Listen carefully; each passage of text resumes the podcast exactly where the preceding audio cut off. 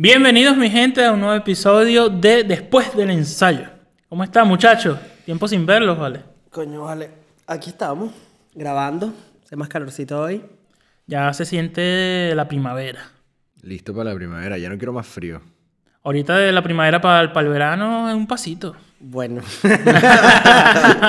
Como dicen los alemanes, April, April, er macht was er will. Abril hace lo que quiere. Abril hace... Donde tú- se desatan los, los... ¿Cómo se llama? Los deseos. No, pero ahí digo que tú tienes un día 20 grados y el día siguiente tienes menos 5 y hay nieve. Y, y, exacto. el día siguiente tienes otra vez 25 grados y está el sol y la gente en la, en la plaza llevando sol. Sabroso. Eso es sabroso. Eso me hace Eso falta. es riquísimo, chamo. ¿Te Que pueda acuerdas? salir, que te pega el... Que no haga, no haga calor, pero que no esté muy frío, o sea, y tengas el solcito. A mí me gusta estirarme en un parque a llevar, o sea, con el teléfono, lo que sea, un libro, lo que te guste. Voy por un Te lago. tiras y llevas sol. O sea, simplemente llevas sol. No broncear, pero que te pegue el solcito y sientes que el cuerpo se calienta. Bueno, y aprovechando esta, esta imaginación y conversación de clima sabroso, el tema de este episodio van a ser los hobbies, hábitos saludables y aprovechando el buen clima, el amor. El El amor, amor. y la música. Que la primavera despierta las pasiones. Y, an- y antes que sigamos, eh, Xavier les va a recordar qué tienen que hacer. Ay, ay, ay, ay, que no lo haga, chamo. No se le paga el ensayo que viene. Se, No se me va el ensayo. no cobra. Se me va el ensayo. Des- ¿cómo Muchachos, nos tienen que seguir en Instagram, Twitter, Facebook, iBots, exacto, Spotify, Spotify. Apple Music. ¿Los pondremos en Apple Music? Sí, Ustedes busquen después del ensayo en, En todas las lados. Hemos abierto en en, tu- todos lados, en, en- Facebook y en todos lados. En tu red, en tu mm, red social preferida.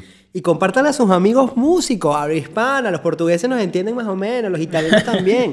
Compartan este podcast a sus amigos. Que Con tu mamá. ver crecer a tu mamá, a tu perro, a tu abuela. con todo Pónsel- el mundo. pónselo tu- a tu conejito, ¿vale? Tu conejito quiere escuchar música. Y le pones A tus eso, plantas. Y que los suscriptores suban y suban y suban y suban y suban. Queremos hacer una comunidad. No es por crecer nosotros, pero queremos hacer una comunidad. Queremos que todos ustedes se encuentren, se sientan dentro de una familia y podamos compartir y, recibir un feedback de ustedes que nos den temas para compartir, temas de conversación. Mire, por, quiero, quizás pueden hablar de esto, ¿sabes? O Carlos, mira, ¿qué instrumento me recomienda? Chávez, ¿qué, qué paleta, cañas me recomienda? Rafael, ¿qué boquilla usas? Así que Es chiste interno, perdón, Chiste pero, interno de- pero, pero el- lo, lo que también en Spotify, si hubiesen visto la cara de Rafael, eso fue un poema. Eso fue de verdad un poema. Tema recurrente en mi déjenos sus- Instagram. déjenos sus comentarios, sus preguntas, sus sugerencias, abajo, abajo. el saludo, Abajito el- en la la crítica, lo que sea. Y las a suscribir, por favor. Hobbies. Bueno, muchachos, ¿qué, qué, qué hobbies tienen ustedes? Uy, hobbies. Hay muchas maneras para mí de ver el hobby. Yo sé que los alemanes que yo he conocido, un hobby es algo así que hacen súper apasionados fuera de su trabajo. Leidenschaft. Para mí no necesariamente es un Pasión. hobby, un hobby es algo que me divierte fuera de de mis cosas cotidianas, fuera de la música clásica, que por supuesto tenemos la suerte de hacer un trabajo, de vivir de un trabajo que nos que es apasionante. Pero por ejemplo, a mí me encanta me fascina las consolas de juego de video. Yo sé que hay gente, ah, la computadora es mejor y eso, y lo entiendo, es tu punto de vista. A mí me gusta jugar Play, me gusta jugar Switch, me encantan ese tipo de cosas. Yo de verdad podría considerar que para mí eso es un hobby, una escapatoria para muchas cosas. Digamos que un hobby entonces, por dar una definición, es algo a lo que le vas a invertir tiempo y quizá dinero, pero es algo que no, te va, no necesariamente te va a generar ingresos, por, Mm, así sí. decirlo, porque normalmente le invertimos tiempo a lo que... Pero te va a llenar internamente como persona. El ingreso es otro, no es monetario, pero puede ser psicológico. Exacto. Porque, por lo menos, ser profesional se refiere al hecho de ganar una remuneración monetaria con la actividad que estás ejerciendo. Eso es el profesional. Sí, pero Bueno, ganar tu el- vida, el el- ganar tu vida haciendo algo. ¿Cómo lo haces? No, no, el pero. qué, sino el cómo. No, pero el término en el diccionario profesional es el que gana dinero con, lo, con la actividad que ejerce. Más allá de que implica otras cosas, pero el que gana dinero. también puedes ganar dinero con tu hobby, pero no es como tu actividad monetaria principal, por así decirlo. Claro. Ahí, a ver, Carlos, tú, aparte de ser un gran chelista, un excelente músico Bueno, eso... y guapo, guapetón, ¿qué hobby? Chama, este, este le está afectando la primavera de otra el forma. calor. El Lo- lo polen, pone el polen. cariñoso. El am- es que estamos hablando No es que de no es que hobbies, nada de malo, ¿no? música Pero- y amor. El amor está en el aire. Aclárate, aclárate. Yo, por ejemplo, he, tengo, he tenido mis fases, pero lo que a mí más me, me gusta hacer y ponerlo, tratar de ponerlo en mi, en mi itinerario semanal es hacer deporte.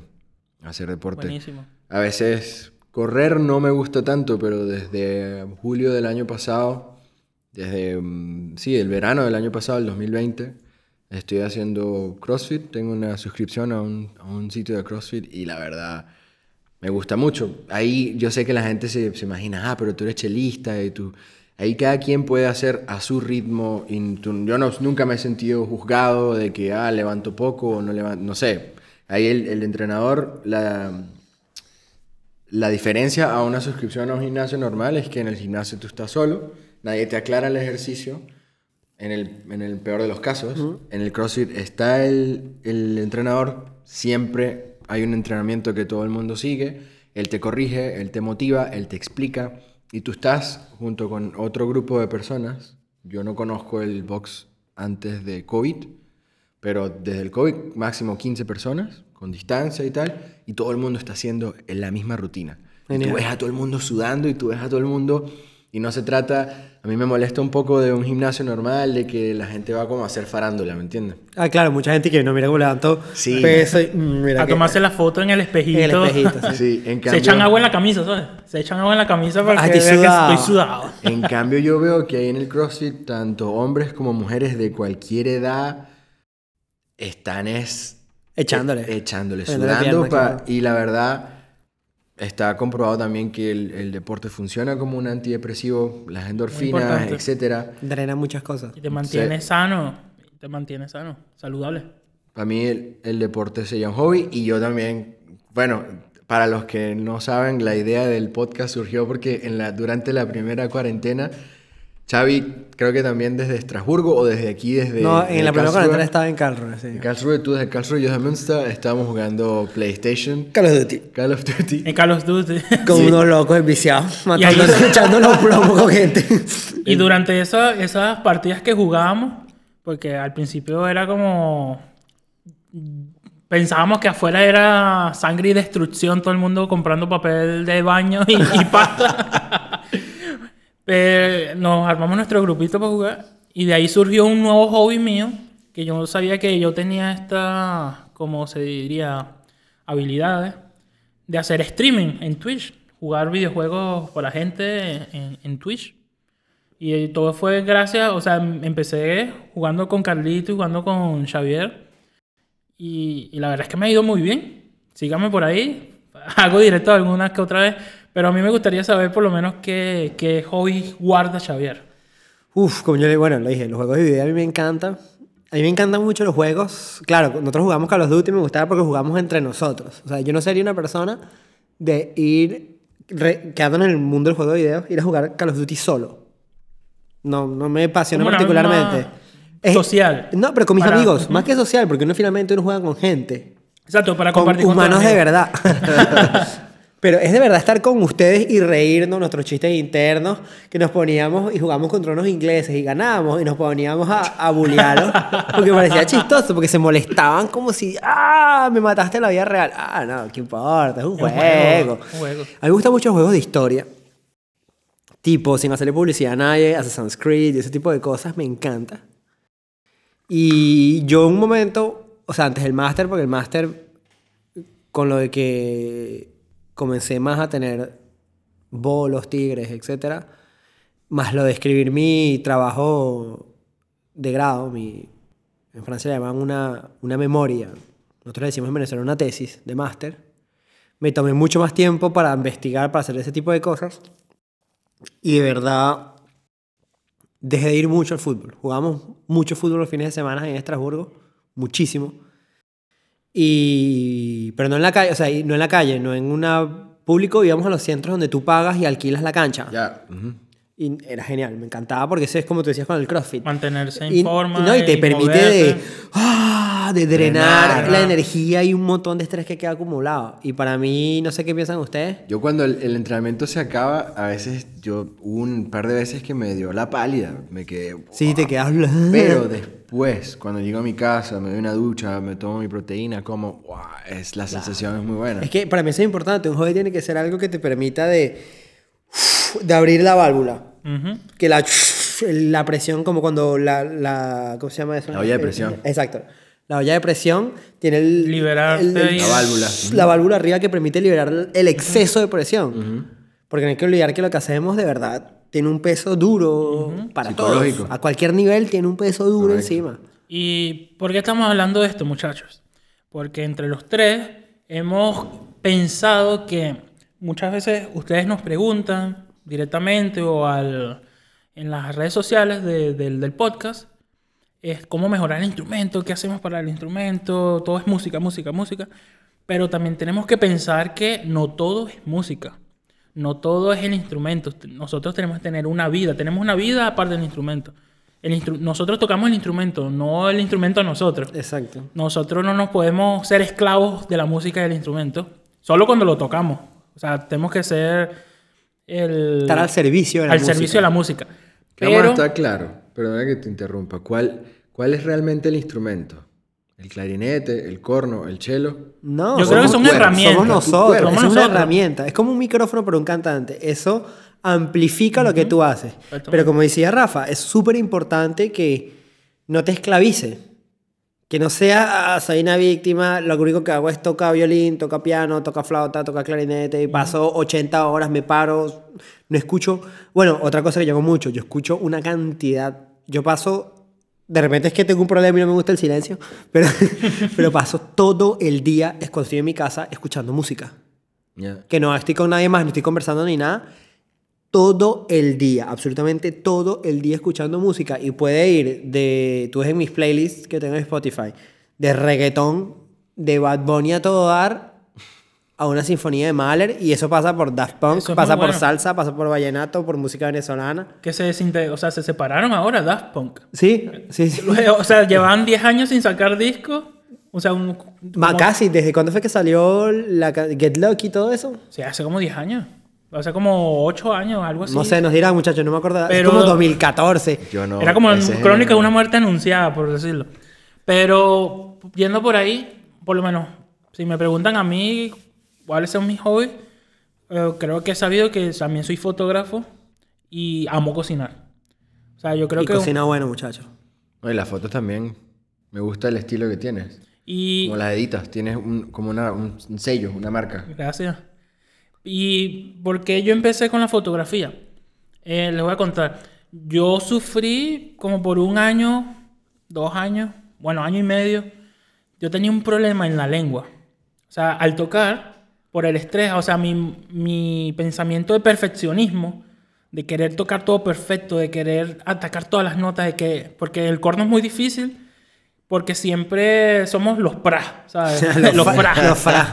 Los frornos. Yo recuerdo, Nosotros cuando yo conocí a Rafael, nosotros le decíamos Rafael. pero, no era- pero di la verdad, no era porque fallara, sino porque... Porque es chistoso. Es chistoso. Bueno, O sea, eso era lo que la gente te decía. No, es que lo que, no, es que lo que pasa es que un corno en un ensayo puede pelar. A mí, que el corno las pele todos en el ensayo no me interesa.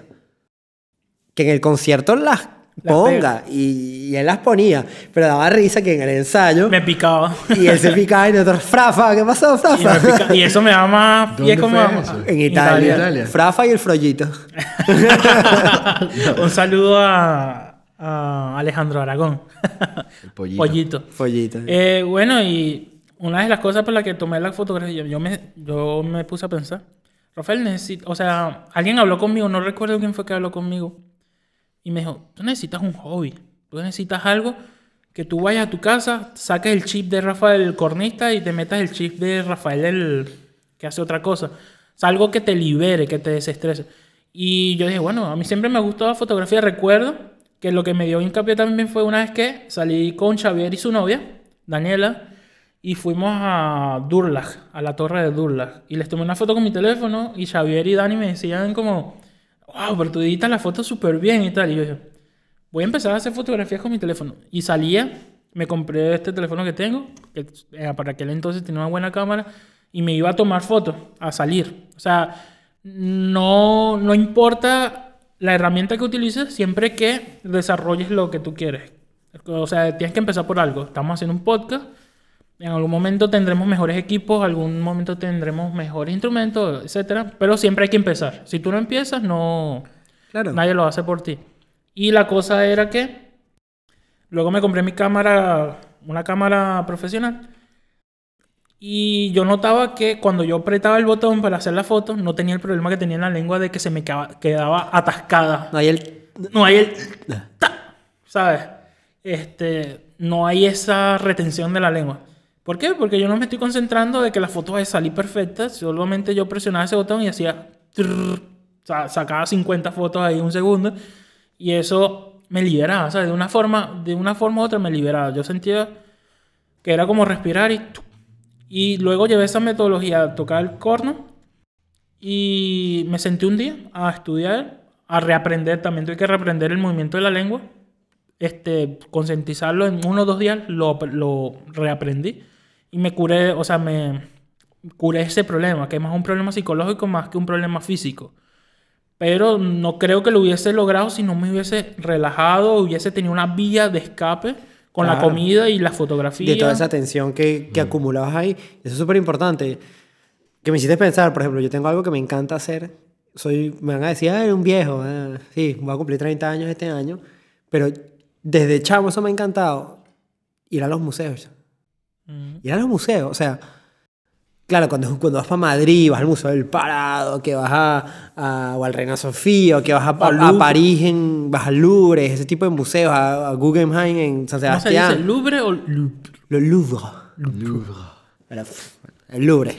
El Louvre. Me encanta ver eso porque, o sea, yo no leo mucho. De verdad, no soy una persona sentarme a leer. No me apasiona particularmente.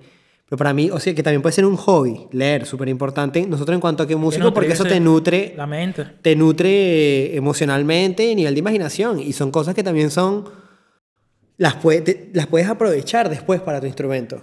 Pero yo ir a pasearme a los museos y de verdad pararme delante de, una- de un cuadro, no voy a jugarlo, no me permito de jugar a un artista, Solo vas y lo disfrutas. mirarlo y decirme, me gusta, está bueno, mira lo que hizo aquí, mira esto. Ah, este cuadro se parece a este cuadro de este otro... Si te gusta De esta otra época. El arte contemporáneo, te recomiendo que vayas a un museo en Ámsterdam que se llama, se llama así, se llama Moco Museum. Mocon. Moco. Moco. Modern Contemporary Art Museum. Y ahí hay una, ahí hay una mm, Ausstellung, ¿cómo se dice? Hay una ex- Presentación. una exhibición de un artista que se llama Banksy. Mm, Que él, hace mucho con grafitis, hace mucho. Mi, mi eh, foto de perfil de, de WhatsApp es de él. Un ejemplo, algo que me pasó, que yo estuve demasiado encantado. Nosotros fuimos con, con Daniela y unos amigos de vacaciones para Málaga. Y en Málaga, para los que saben, Picasso era... Tú viví una parte, o sea, tiene una relación muy importante con Málaga, creo que era de allá. Y fuimos al museo de la casa de Picasso. Y en el momento que estaba, fuimos, claro, uno va pensando, vamos a ver Picassos. Y hay una exposición al mismo tiempo de Andy Warhol, que es el que hizo, para los que conocen, son menos conocedores de esa El cultura. cuadro de la sopa. El que es una lata, una lata, es una foto de una lata de una conserva de sopa de tomate. Y había una exposición de él. Yo estaba como un loco. Los otros que se fueron. Y bueno, mi novia, se, sí, mi novia se quedó conmigo porque bueno, ya vio que yo estaba demasiado contento. Y yo pasé en ese museo. Me o sea, yo me quedé hasta que cerraron. Me encantó porque habían Señor, por videos. favor, había- váyase. Sí, señor. No, que- no te- nos vaya a robar las Tenemos pinturas. familia, señor. Queremos ir para nuestra casa. Pero fue genial. Fue No, demasiado pero te lo tenían que decir. ¿Cómo se llama el acento de las personas de Málaga? El- Uy, Dios, no sé. Ellos no, hablan, no, no sé qué hablan en Ellos tienen un Málaga. acento muy bello, las personas. Yo pienso que es del sur de España. Sí, pero no sé. O sea, que el sur de Andaluces. España... Sí, ¿Serán andaluces? Andaluces, ¿no? sí. Corríjanos nuestros No amigos españoles, Corríjanos pero... si no. Aquí amamos los encanta. ac- Bueno, yo amo los acentos españoles. Y... A mí me gustan todos los acentos. Sí, cada, cada quien que amigos- habla como quiere. Tengo muchos amigos chilenos y mm, a- mis amigos chilenos dicen que tengo C1 en chileno. Che, es que uno, uno estando aquí, uno ya aprende como que... Abre las fronteras de tu mente, El oite, oite español, el, el alto español, como dicen ustedes. Oit Och. Och- och- es Hochdeutsch. Hochdeutsch. Hochdeutsch. Hoch- Spa- eh, Spanish. Spanish. ¿Cómo se diría el alto francés? El- el- Es que el francés es una lengua que, a pesar de todo que hay expresiones, es más neutra la manera de hablar, porque al final de todo no la hablan tantos países que tengan un movimiento de masa grande. Canadá y Francia. Bélgica, pero Bélgica está pegado a Francia y hay una influencia bastante grande. Hay algunos modismos que cambian. Senegal. Y Suiza. Sí, pero en Senegal tú ves menos Suiza. gente de Senegal viajando por el mundo que, por ejemplo, los latinos que estamos en todos lados. Nosotros estamos en todo. Literalmente, o sea, de una manera puede ser triste porque quiere decir que nos obliga a irnos de nuestros países y de otra manera está genial porque quiere decir que hay mucha gente que se interesa en conocer el mundo. Y, pero de el problema son las distancias. De Venezuela a Santiago de Chile, ¿cuánto hay? Hay más Miles que- de kilómetros. Es más grande que la gran parte de Europa. Por eso. La última vez que Son volé... como ocho horas. No, desde Colombia, porque yo- mi mamá vive en Chile. Eh, son como ocho horas de, de, de Bogotá. a- Yo la última vez que volé de Caracas a Lima creo que fueron cuatro o cinco horas. Y son países que son casi que fronterizos. Mientras que tú para ir de, de- para ir de París a Bruselas, De aquí donde estamos a París es una hora en tren. Un- bueno, una- dos horas en tren. dos horas. En tren rápido. Yo he en hecho tren de bala. Münster a Ámsterdam también dos horas y media, con una parada. O sea, y eso acerca las cosas. Nosotros los latinos, es verdad eso, como que cada, cada pueblo, cada país creó su manera de hablar diferente. Y es verdad, los chilenos... Si tú no conoces un chileno, la primera vez que ves un chileno te quedas como que, ¿qué? Y yo Con creo todo el que- respeto, pero es igual, ustedes cuando nos escuchan a nosotros hablar, o un O los colombiano... Venez- españoles cuando nos escuchan. No, yo ¿Qué siento has que- dicho, tío? Sí, los españoles con los latinos al principio, cuando no tienes la, inter- la primera interacción, es como que... Mis amigos chilenos encuentran también muy chistoso el acento venezolano. Claro, es y que... cuando lo imitan, él lo imitan como si nosotros Fuéramos cubanos. cubano. Eh, pasa, mi chico, hermano, ¿qué pasó, chico? sí, sí. Amigo, amigo, amigo, muchacho. Y no sé qué, como que no, vale, ¿qué estás Hazme un haciendo? cubata ahí, mi hermano. Pero bueno, regresando a lo que estamos hablando de España, Pero- ese museo fue una locura. Para mí fue una locura. Y a mí me reveló una pasión por ver arte. Que de verdad yo podría considerarlo un hobby. Y eso también puedes eh, como absorberlo y emplearlo en la música. Claro. ¿Sabes? Eh, Claro. eh, las- yo siempre digo que las imágenes mentales son muy importantes para la hora de hacer música. Absolutamente. Si tú lo puedes pensar, lo puedes tocar. Y la música yo la veo mucho como contar historias, contar un cuento o, o hacerle sentir a la otra persona un sentimiento. Pero tú para hacer que la otra persona lo sienta, primero lo tienes que sentir tú, imaginártelo tú. Es como una vez cuando escuché, hay una obra de Penderecki, que, que creo que las tocan los 12 chelistas de la Berlin, que es, que es una, como la recreación de la bomba de Hiroshima cayendo.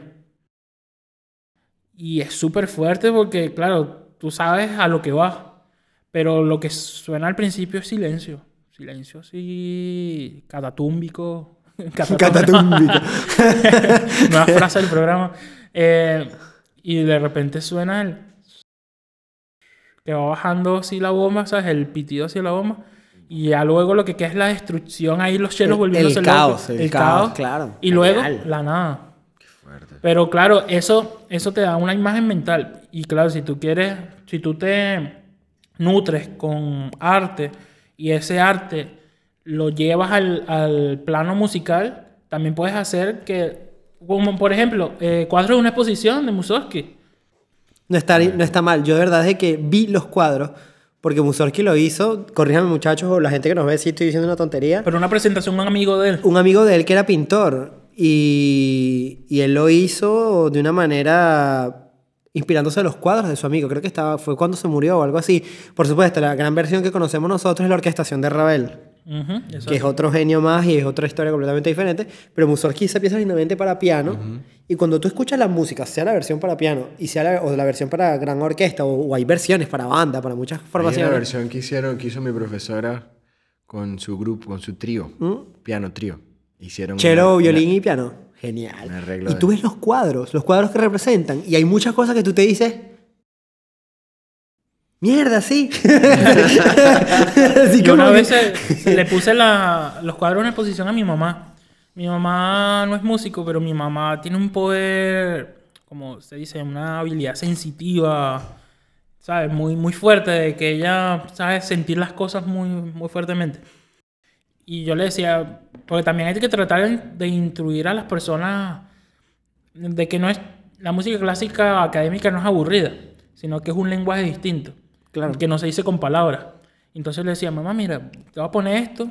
Eso fue justo un día que se fue la luz en, en Caracas. Para variar. Se fue y bueno, vamos a escuchar música en mi Oh, teléfono. Dios. Y me acosté con ella en la cama así a, escuchar música. En la oscuridad, porque esperaba que llegara la luz. Y yo le dije, esto se llama el promenade.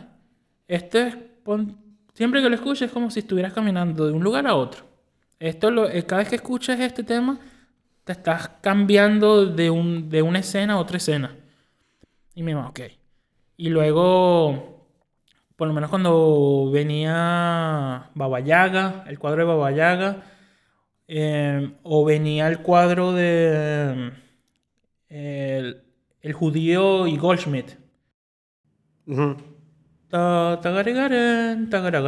Ta- pa, pa, que tiene el solo de trompeta piccolo. Mi mamá decía, wow, siento la, la avaricia de alguien, siento... yo, sí, mam- mi mamá sin saberlo, mm, o sea, me decía eso. Sí, porque esto trata de un empleador, creo que era un banquero el cuadro, con mucho dinero y, su, y otra persona que es pobre. Entonces ves el contraste. Sí, porque siento que uno está suplicando, uno quiere y el otro, y lo, con los chelos, y el otro lo está, ¿sabes? Lo está bombardeando, está sobre, Aplastando. aplastando.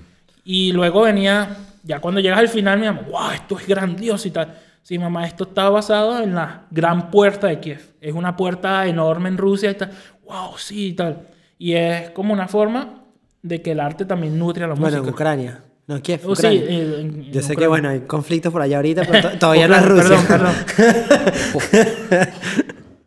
No se tardará en pasar. No, mentira, mentira, me callo. No voy a hablar de esas cosas, es feo. Este, pero bueno, chicos, es verdad que, que yo pienso, o sea, sin cerrar el tema, porque es algo que de verdad es súper lindo, nos hace falta esas inspiraciones de, de otras cosas, no tiene que ser arte, juro.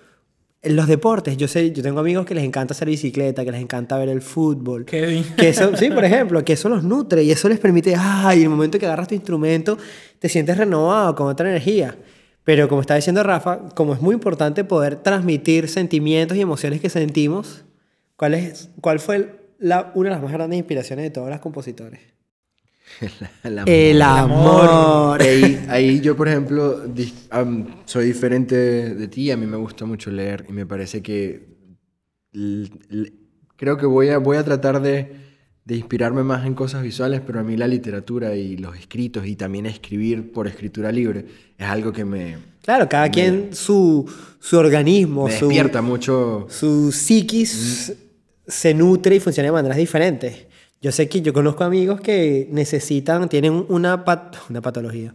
Qué horrible decir eso, no soy médico.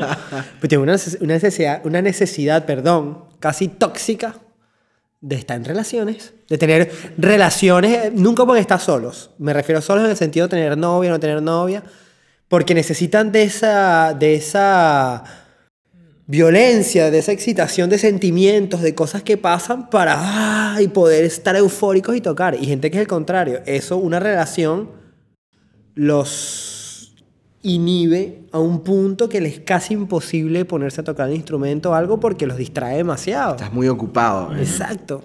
Y ese es nuestro segundo punto. Segundo El tema amor, del día. el amor y la música. Yo les tengo una pregunta a ustedes. A todos nos ha pasado, hemos tenido una pareja dentro de la orquesta, ensamble, mundo musical. Pero mi pregunta es, ¿ustedes creen que funciona más una relación de un- una persona músico, música, con una persona que no esté dentro del mundo musical? ¿O funciona mejor cuando los dos son artistas? O sea, músicos ambos. Para mí no tiene nada que ver una con la otra, porque yo pienso que el factor, más que si compartes la actividad profesional con esa persona, es si, si ambas personas tienen la suficiente madurez emocional y a veces no tenemos que estar listos o no tenemos que estar completamente curados o, o mm, a tener resueltos todos nuestros problemas, pero la disposición, Las ganas. las de poner- ganas de... Yo pienso que eso es independiente a la profesión que ejerzas. Si tienes la suerte de compartir, em, quizá, o la, ¿cuál suerte? Si, si, si, la coincidencia está allí de compartir el mismo, el mismo oficio, bueno, fantástico. Habrán temas de conversaciones que, sean, que los ocupen a los dos, pero yo pienso que también mm, de tener una relación con una persona que no, que no sea músico, eso te abre también a otros Claro. temas de conversación que te, van a, que te van a nutrir de otra manera. Y pues, yo pienso que tanto de manera positiva como negativa puede suceder de que a lo mejor consigas a alguien que, que sea músico también o te tenga feeling con alguien que sea músico como tú y mm, no, no va a funcionar. Como también puedes conseguir a alguien que, que esté fuera de la música y tampoco funcione. Y viceversa, y viceversa, ¿sabes? Claro, no, pero, o sea, yo pienso, bueno, chicos, estemos claros, nosotros somos tres personas que en promedio de los tres estamos más cerca de los 30 que de la adolescencia. Yo tengo Tuvimos- 26 todavía. Bueno, pero yo, te- yo cumplí 30 y Carlos tiene como 44. Así, así que... gracias por lo que me toca. Así que... Para los que solo nos escuchan por Spotify, Carlos es un hombre rubio, ojos azules. No, De mentira. 2 metros 80, noruego, pero que No, creció en. Venezuela. No, mentira. No, vale, Mentira, yo- estamos este, Soy de San Cristóbal, soy gocho, crecí en Valencia. El único gocho moreno. este, y bueno, yo diría que. ¿Qué coño? Se fue la idea, vale. Bueno, ya, ya, ya. Yo diría que depende. Hay una Estamos cuestión. más de- cerca de los 30. Exacto, pero hay una cuestión de madurez muy grande. Sí. Porque Uno yo va tomo, evolucionando Yo tomo el ejemplo cuando yo estaba más joven, más chamo. Más cerca cuando llegué a Europa, que tenía 18, 19 años. Salí con chicas que sí estaban en el mismo gremio, que nosotros podríamos decir funciona o no funciona, pero ahí, ahí había un entendimiento de que yo tengo que consagrarle tiempo a mi instrumento, estoy haciendo cosas con respecto a la música, paso mucho tiempo en la escuela de música, ese tipo de cosas. Y las veces que estuve en relaciones serias o menos serias con personas que no hacían parte del gremio musical, les costaba entender el hoy no puedo, tengo ensayo, tengo concierto, tuve que agregar esto, tengo que estudiar porque tengo un examen y muchas veces se prestaba problemas. No es malo, eso no es nuestra culpa, chicos. Así es nuestra vida. Así es nuestro oficio. Desgraciadamente no, pero así es nuestro oficio. Son las cosas del oficio. Y a veces me da la impresión que algo que es bonito, positivo de conseguir, cuando lo, cuando lo consigues, es cuando entiendes a alguien que, que te da tu espacio. Eso es independiente tiempo. de si es músico o no. Exacto. Es porque en mi caso, que los dos somos músicos, yo toco clarinete, Daniela toca flauta. Algo que me parece divertido es que, aunque los dos en este momento ganemos nuestra vida eh, dando clases, cada quien tiene sus proyectos musicales por su lado, enseñamos en dos escuelas diferentes, en sitios diferentes, que nos permiten, ah, mira, me pasó esto, ah, este chamito me pasó esto, ah, qué fino, esto me funcionó, ah, tuve un concierto con el cuarteto porque esto, ah, ya estoy grabando para un festival que me invitaron, esto está bien. Algo que a mí me costaría, no sé si usted está de acuerdo, es, por ejemplo, salir con alguien que toque en el mismo ensamble que yo o en la misma orquesta que yo o que sea, los dos tocamos clarinete y enseñamos en la misma escuela. Somos colegas de trabajo en la misma escuela. Para mí sería dificilísimo. Eh, hay, un, hay algo con respecto a eso, que no lo dije en el episodio anterior, que estábamos hablando sobre los periodos de prueba en, dentro de la orquesta. Una de las cosas que a mí siempre me han dicho y que más se comenta, cuando ganas un puesto en una orquesta y te dan tu, pro, tu, tu proveer, tu, tu año de prueba, es no intentes nada con la gente de la orquesta el primer año. O sea, no... eh, no tires fichas, como dicen los españoles. No involucrarse no sentimentalmente. involucrarse con nadie. netamente profesional. Profesional. ¿Por qué? Llega a fallar esa relación con esa persona. La esa persona, Se va a jugar en contra. eh, eh, esa persona al final del año va, tiene que votar. Toda la orquesta al final del año vota No solo eso, sino No, que ella puede influenciar a, a otras otro. personas. Y ellos dirán, ah, es que este, este, ¿cómo se dice? Da- Flirtea eh, con... dañó un poco el ambiente de Ah, daña trabajo el en la ambiente, orquesta. este quiere estar con todas las chicas de la orquesta, o, o la chica quiere estar con todos los chicos de la orquesta, qué sé yo. Y ¿Qué eso, pasó, no, Rafael? Por Casanova, di la verdad. No, no, no, no. Yo soy muy tranquilo en ese aspecto, pero digo que hay que tener cuidado. Y muchas veces nos encontramos eh, que tenemos relación con una chica de la orquesta y más bien lo que hace, sobre todo si es la misma fila, ya cambia como el ambiente de la fila, no tú con respecto a tu pareja, sino los otros de la fila con respecto a ustedes dos, por ejemplo. Es como que la gente empieza a hacerse... Tú tienes pre- favoritismo por esta persona o le dejas pasar ciertas cosas a esta persona. Jerarquía. O la jerarquía. Me parece que ese, ese hecho de que yo estoy por encima de ti en una relación es súper tóxico. Ujú. Y imagínate, tú llegas a la casa. Si la otra persona lo sabe diferenciar. Es que esa es la cosa. Y eso A es lo menos que, que a es- ti eso es lo que es difícil. se mezclan. Eso es lo que es Y cuando tú difícil. estás cansado y de repente no estás teniendo un buen día, esa diferenciación a veces no es fácil de hacerlo. Entonces, siempre van a ver. La, yo pienso que el, la- el que- factor clave es la frecuencia, con cuánta frecuencia pasa algo también. Claro, porque si pasa una vez, pues, un día que la persona esté mal, se te murió el perrito, le pasó algo a tu mamá, o sea, cosas, Dios lo quiera, cosas, ni Dios lo ni. Dios lo quiera, coño, tocamos madera, perdonen por el ruido los que están en Spotify, pero, o sea, te pasa algo que emocionalmente te afecta, o estás preocupado por el trabajo y puede pasar una vez, respondí mal, discúlpame, no lo hice a propósito, en un estrés del momento, puede pasar, pero cuando alguien lo hace todo el tiempo, ya es un comportamiento seguido, y hay que pensar si, en el caso de una relación, sea en el trabajo, sea en la casa, esa relación, saber si es tóxica o no, si te conviene o no. Yo lo que me refería con respecto al trabajo, imagínate tú llegas a la casa, ensayaste todo el día con tu esposa, tu mujer, tu novia, tu novio, tu pololo, tu polola, lo que sea. este, los amo. El verbo pololear, Chile, eh, eh, el verbo pololear, muchachos, tienen que hacer todo para que la RAE lo agregue al diccionario. Los amo por eso. Si ya, si ya la RAE acep- aceptó la huevonada. Exacto, como la dicen los, como, como dicen los chilenos. Los amo, los amo por eso. Este, No, espérate. La RAE aceptó mamahuevo también. Búscalo. Es más, voy a publicarlo en mi historia.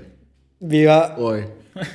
Pero y eso fue hace como tres años. también todo depende de si tú, a ti te gusta estar una con una persona que te domine. Porque se ha visto mucho. O sea, hay personas que encanta... necesitan esa autoridad superior a ellos. Cada quien con sus gustos. Cada- Que cada quien en su cuarto hace lo que quiera. colores. Pero lo, lo que la me refiero. diversidad es lo que, lo que eh, predomina aquí en este programa. Pero la aceptación al- y la al- diversidad. Algo que es rico en el sentido que llegas a tu casa y tienes, cuéntame tu día, cómo te fue. Es- Estás en la misma orquesta, llegas. ¿Cómo te fue en el trabajo? Pa, tú lo sabes, estás sentado tres sillas más allá. O sea, llegas a la casa, no tienes nada de qué hablar aparte, o sea, nada que hablar. Tienen que haber temas de conversación. Pero llega un punto cuando tienes una vida, tienes 25 años con la persona, que las pequeñas cosas como, ah, mira lo que me pasó en el trabajo hoy, ah, hice esto, o dando clases me pasó esto, ah, mi colega le pasó esto, hizo esto, fue divertido, alimentan una cierta, renuevan la relación, pero cuando estás todo el tiempo, No todo tan monótono. casi 24 horas, te paras en la mañana, hay que pararse al mismo tiempo, porque tenemos ensayo al mismo tiempo, damos clase al mismo tiempo. Eh, te bañas, vas, comes, das la clase, regresas, eh, que, otra vez comer, dormir, y llegas a un punto de monotonía por muchos hobbies, por muchas cosas que haga la gente, que me parece que, en mi opinión, es de verdad mi opinión, cada quien hace lo que quiera. yo te quería y- y- agregar, hay gente que le funciona. Por Hay supuesto, por parejas que supuesto. En mi caso, para mí no sería tan divertido como podría imaginarlo. Me gustaría, a pesar de todo, por ejemplo, como nosotros aquí, que aunque yo trabajé con Daniela, esto es nuestro proyecto. Ah, no fue así en el podcast, hicimos esto. Tener cosas aparte que no, en las cuales mi pareja no esté involucrada. Me parece que está bueno porque nutre una relación, Si sea el músico o no caso- sea músico. Si el caso es, trabajas en el mismo lugar, tienes las mismas actividades, puedes tener amistades diferentes, ¿entiendes? Ella tiene sus amistades, tú tienes tus amistades, y tú te reúnes con tus amistades también en un, en un punto en el que no interactúe con ella, y viceversa también. Yo creo, yo cuando he estado, con, eh, estado en diferentes relaciones, independientemente de que sean músicos o sean, hagan, se dediquen a otra cosa, muchas veces eh, es, es distinto una relación con una persona músico, porque ella está muy ocupada también, tú estás ocupado y ella entiende. Una persona que no se dedique de lleno o full a, a la música, a veces les cuesta entender de que tú tienes que invertir por lo menos un fin de semana entero ensayando en vez de pasar el, el día en la playa con ella o qué sé yo, salir a ver una película o caminar horas y horas con ella. En cambio, claro, la persona músico lo entiende. Y también pasa muchas veces que los temas de conversación, a cabo de un tiempo de la relación con la persona que no es músico, es como que yo he sentido un pequeño estancamiento. Porque, claro, o tú te flexibilizas mucho, porque tú también como músico no te puedes quedar solo con, con Solo hablar, de, solo hablar de música, que muy aburrido, que aburrido. aburrido y que malsano. sino que tam- la otra persona también solo se queda estancada en los temas a los de los que se dedica y eso en vez de haber ese intercambio mutuo. Entonces, siempre hay que como encontrar como eh, ese punto medio Cosas comunes que nos cosas gusten a los dos. Exacto. Y eso, y algo que me decía mucho mi madre era como el sentimiento. Hay, hay una palabra muy hermosa en el idioma portugués que a mí me encanta mucho, que es la saudade. Saudade. Saudade. Saudade. Que es como el anhelo por eso que se tuvo Ellos o que no- se desea, el an- ese suspiro, ¿sabes? No hay es- traducción. No hay una manera de traducirlo. Es como. Hay una palabra más o menos que se parece en alemán. Que es como. Sehnsucht. Sehnsucht. Pero no es tan. No me parece tan bonita ni como la saudade. Eh, si tú pasas todo el tiempo, como decía Xavier, con esa persona en la orquesta, en, en el carro, todo el tiempo, estás casi 24-7 con esa persona, llega un momento en que te satures, como la música, como lo que hablamos en el Antes. tema anterior con. con Es que depende, todo es una Eso- percepción nosotros estamos muy hablando. personal. Exacto, Son muy eh, Esto es muy personales. personal, estamos en nuestro punto de vista, chicos. Pero es verdad que eh, depende mucho de la persona. Hay gente que tiene relaciones fusionales que duran. se mueren juntos. Total. Y genial por ellos. Pero yo pienso que yo estoy, bueno, de acuerdo con Rafa, que es un, un punto de vista muy, muy personal. Correcto, correcto. Porque No, como todos los cada ser humano es diferente. O sea, cada quien ve la, vive la vida y ve la cosa de una manera Eh, diferente. es como llegar a ese punto de que, wow, extraño a esta persona, a pesar de que la veo todos los días, pero la, la extraño de que quiero verla ya para contarle todo lo que pasó. Exacto, tengo O- ganas de ir a la casa para contarle esto, o mandarle un mensaje, una foto, mira esta, perdón de decir de esta manera, mira esta vaina. una cosa en la calle y te vas a reír porque de repente hay un chiste interno, hay algo como que en la relación que, ah, está bueno. Y es lo que también relacionando con lo que hablábamos antes de los hobbies, tener hobbies comunes. Aunque no tengas el mismo, aunque no seas del mismo gremio, tener hobbies comunes, que te guste los dos hacer bicicleta y salgan a hacer bicicleta. Y ese tipo de cosas también ayuda a que en el caso que estamos, nos estamos dando cuenta que, bueno, es relativo, pero que la mayoría de los músicos, yo pienso, en mi humilde opinión en general, tienen dificultad a relacionarse en- con personas que no están en el gremio musical o en el gremio artístico que entienden que hay que dar mucho tiempo para la música, puede ser eso. Eso puede ayudar mucho a solucionar problemas de, de compartir, no, pero que puede ayudar como a soldar la pareja, es compartir hobbies. Ujú. Eso te permite una diversión común que no tenga que nada que ver con los trabajos de los dos. Eso es genial. Tú llegas y vamos a hacer esto, vamos a, vamos a tal lado, vamos a... Aunque por ahí dicen que los, opues- los opuestos se atraen. Claro, bueno. Yo creo que uno siempre, física. busca, uno siempre busca el complemento de lo que te falta. Hay una, creo que hay unas creencias por ahí del, que viene de, de la teorista de la media naranja, de que uno viene a la Tierra siempre buscando esa parte que le falta. Entonces, no, no, tú no buscas como, yo no, no digo que la media naranja, sino que tú buscas tu otro complemento, tu otra parte que te complemente, que no necesariamente tiene que ser algo que esté, eh, que comparta 100% todo lo que tú compartes, sino que es totalmente distinto y como es totalmente distinto, eso te llena. O sea, como esa persona es totalmente distinta eh, o tiene tantas aficio- aficiones o cosas distintas a ti que te llama tanto la atención y te gusta tanto que al final te complementa. O sea, te termina de, de desarrollar también a ti como persona, porque yo creo que las relaciones es como un compartir mutuo donde ambos tienen que, ¿cómo se dice? Como crecer espiritual y, y, y tanto todo junta- Es juntos. como madurar juntos. un poco. Bueno, muchachos, para ir redondeando y finalizando el episodio, conclusiones finales, No sean tóxicos. no sean tóxicos. No lo hagan. Y tengan hobbies. Tengan hobbies, disfruten de la vida, relájense un poquito. En vez de, de matarse tanto, por lo menos hoy te propongo, anda, guarda el instrumento, eh, te vas, te tomas un cafecito, mira las nubes, mira el cielo, da las gracias por el día que tienes. Y luego te sigues matando con el instrumento. A palazo, un látigo y te da. Una vez me dijo un muy buen profesor em, un, par de, un par de consejos. Yo creo que, número uno, me acuerdo, enlistado, disciplina. Número dos, confianza. Número tres, en una situación o en un mundo actual es difícil, optimismo. Y número cuatro, dejar que las cosas sucedan. Cuando estés en ese número cuatro, ahí te puedes dedicar a hacer cosas que te gusten, que te nutran, que te hagan ser mejor persona, que te hagan ser, ser mejor músico también. Y que en ese momento no van a tener nada que ver con la música. Cuídense el dulce. Yo le agregaría una quinta. Eh, diviértete. Bueno, niños, pasen un buen día, una buena semana. Nos vemos la semana que viene. Y como decimos en la casa, se me cuidan el dulce. Y que no le caigan hormiguitas. Y a los que tengan buen clima los envidio. Chao, niños. Nos vemos. Chao.